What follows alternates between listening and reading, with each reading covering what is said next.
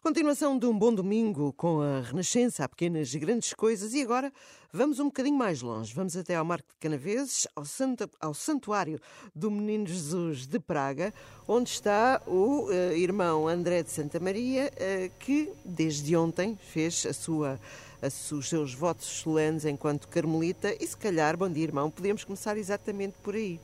O que é que é isto de votos solenes que ontem teve? Teve uh, acompanhado também com, com, com, outro colega, não é? Com o Frei Francisco de Santa. Uh, Frei Francisco Maria de São José, exatamente, exatamente. é que é. Uh, o que é que se passa quando se fazem votos solenes? Ora, antes de mais, bom dia e bom, bom domingo. Uh, assim a todos que nos, que nos escutam. Um, o que se passa quando se faz votos solenes? Passa-se uma normalidade Eh, uma normalidade anormal, é uma grandeza uh, muito, é uma grandeza uh, espiritual, mas que, que se manifesta na, na, vida normal do dia a dia. Uh, os, os votos solenes são, são os votos que todos os religiosos fazem. os religiosos são aqueles que prometem a Deus pelo menos pobreza, castidade e obediência. Certo. Há uns que prometem outras coisas. Os beneditinos, os nossos irmãos beneditinos, por exemplo, prometem o voto de estabilidade, de, de entrar no convento e morrer no convento e ficar para sempre no, no convento, não, no mosteiro. Certo. Uh, mas o religioso é aquele que promete pobreza, castidade e obediência. E promete isto porque foi desta forma que Cristo viveu. Uh, Cristo, quando, quando esteve, quando, quando viveu a sua vida histórica junto, junto de nós, uh, viveu pobre, obediente e casto. Eh, portanto, os votos são esta imitação mais de perto de Cristo. Os votos solenes. Uh, os religiosos normalmente, antes disso, os religiosos normalmente, quando uh, são religiosos, mas são no, normalmente fazem um período de discernimento. Portanto, prometem votos temporariamente. Eu fiz várias, eu fiz desde 2018 que tenho votos e os votos foram sempre feitos, eu sempre os fiz, durante o período de um ano. Para o caso de, eventualmente, se eu, eu e a Ordem percebêssemos que o meu caminho não passava por aqui, certo. podíamos, uh, já não estaria, ao final do ano, já não estaria obrigado aos votos. E os votos solenes são aqueles votos que são feitos para sempre. Portanto, muito uh, consciente daquilo exatamente. que é o seu caminho a partir de agora. Exatamente. E são Ontem prometi-os que foram, uh, prometi votos por toda a vida. Uh, prometo a Deus Omnipotente pobreza, castidade e obediência, segundo as regras e as constituições da minha ordem, por toda a vida. E esta é que é a, grandeza dos votos perpétuos, é que é esta entrega total a Deus, nesta entrega total também aos irmãos da minha ordem que me acolhem plenamente e eu sou carmelita e se o Nosso Senhor me der vida e saúde, e eu espero que sim, uh, de, para toda a vida nesta ordem. Vamos voltar um bocadinho atrás, uh, ao início de como tudo isto começa, até chegar aqui a, este, a estes votos solenes que, que ontem uh, fez. Uh, o, o, André nem sequer, uh, neste caso Frei André, nem sequer cresce numa família tradicionalmente católica, não é? Sim, ou, ou, melhor, ou se quiser, uh, cresce precisamente numa família tradicionalmente Sim, católica. Tem razão, tem razão. tradicionalmente, mas é só disso, é só tradição. Uh, eu, eu fui batizado, eu nasci a 13 de maio, a 13 de maio de 91. Ui, estava já São João Paulo, qualquer coisa escrita. É, estava São João Paulo II em Fátima, no dia que eu nasci. Uh, e, e, fui batizado, eh, os meus pais batizaram-me logo nesse ano, batizaram-me uh, no dia de São João Maria Vianney, no okay. dia 4 de agosto. Portanto, padroeiro dos padres. Exatamente. Portanto, há, há assim coisas Já muito havia aí sacerdócio escrito em qualquer sítio. Exato.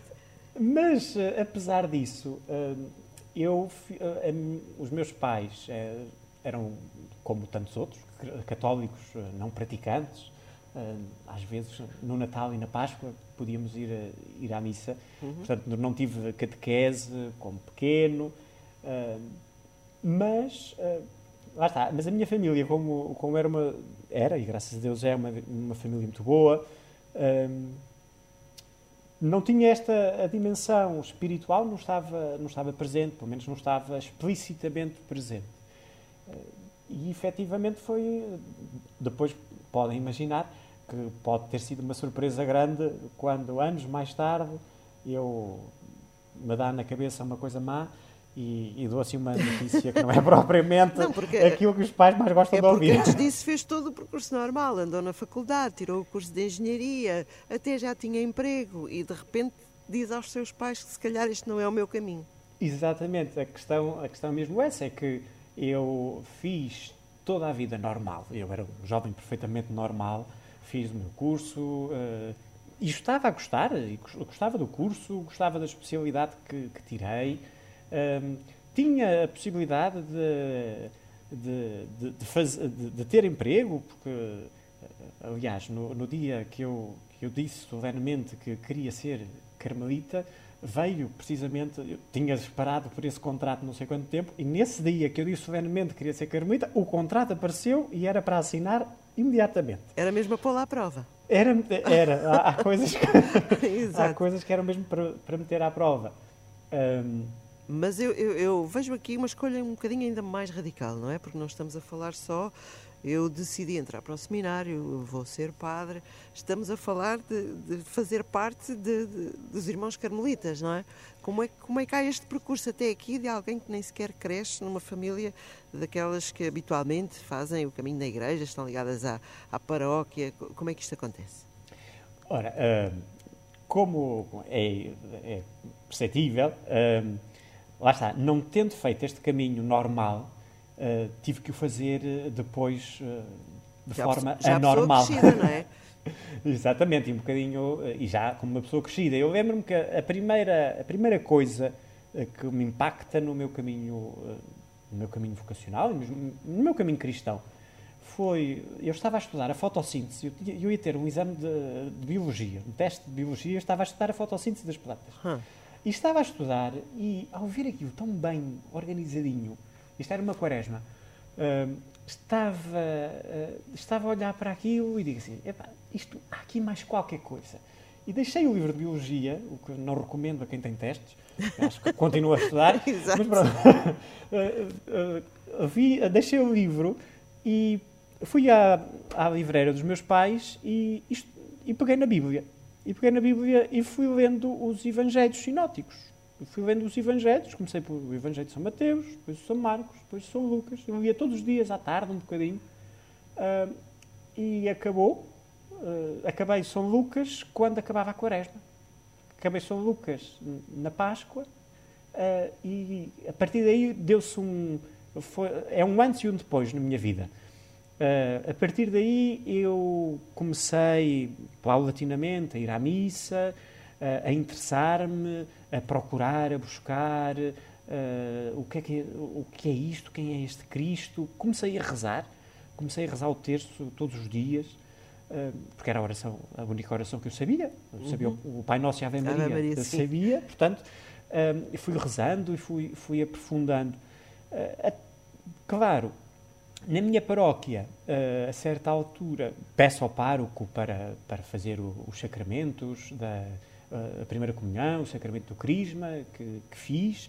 Uh, depois muda o pároco e veio um pároco uh, novo. Uh, na altura ainda mais novo era, ele ainda é novo, mas na altura ainda era mais uhum. novo, o padre Carlos Pinto.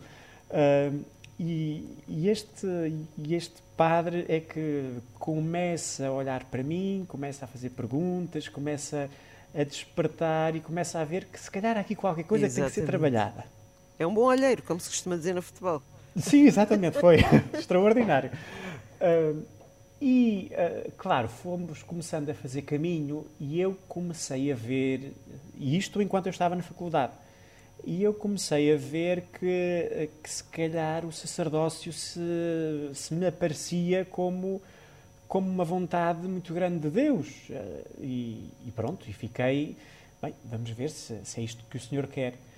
Mas a certa altura, no, no final de 2014, uma irmã carmelita descalça envia um e-mail ao meu pároco a perguntar se, se havia alguém que quisesse vir a um, a um retiro que os carmelitas descalços em Fátima iam organizar. O retiro chamava-se Rumos e, e, era orientado, teria a presença de uma irmã carmelita de clausura, teria a presença de um sacerdote carmelita e de leigos carmelitas.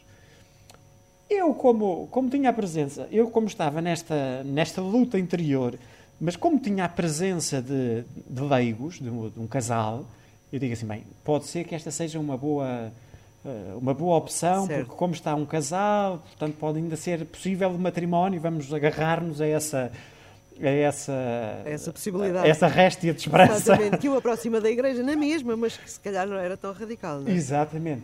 Uh, e, uh, mas pronto, vou ao Rumos, disse que sim, vou ao Rumos e aí foi um, uma mudança de 180 Há um antes graus. e depois, não é? Há aqui outro antes e o, há, um, há um antes do Rumos e o depois do Rumos. É que, nesta primeira, neste primeiro encontro que tivemos, ao, ao ver a, a, forma como falavam de oração, ao ver a comunhão que existia entre os três, entre os três ramos da ordem, ao, ser-me dito claramente que uh, atenção que todas as vocações são boas, são pensadas por Deus, têm igual dignidade, em todas elas nos santificamos, foi aqui um, um desmoronar de coisas cá dentro que, que, que abanou bastante. Porque, para ser sincero, eu ia mais ao rumos com esta. Com, buscando assim uma palmadinha nas costas, alguém que me dissesse assim: Ok, muito bem, o sacerdócio está ótimo, uh, entra para o seminário e faz a tua vidinha.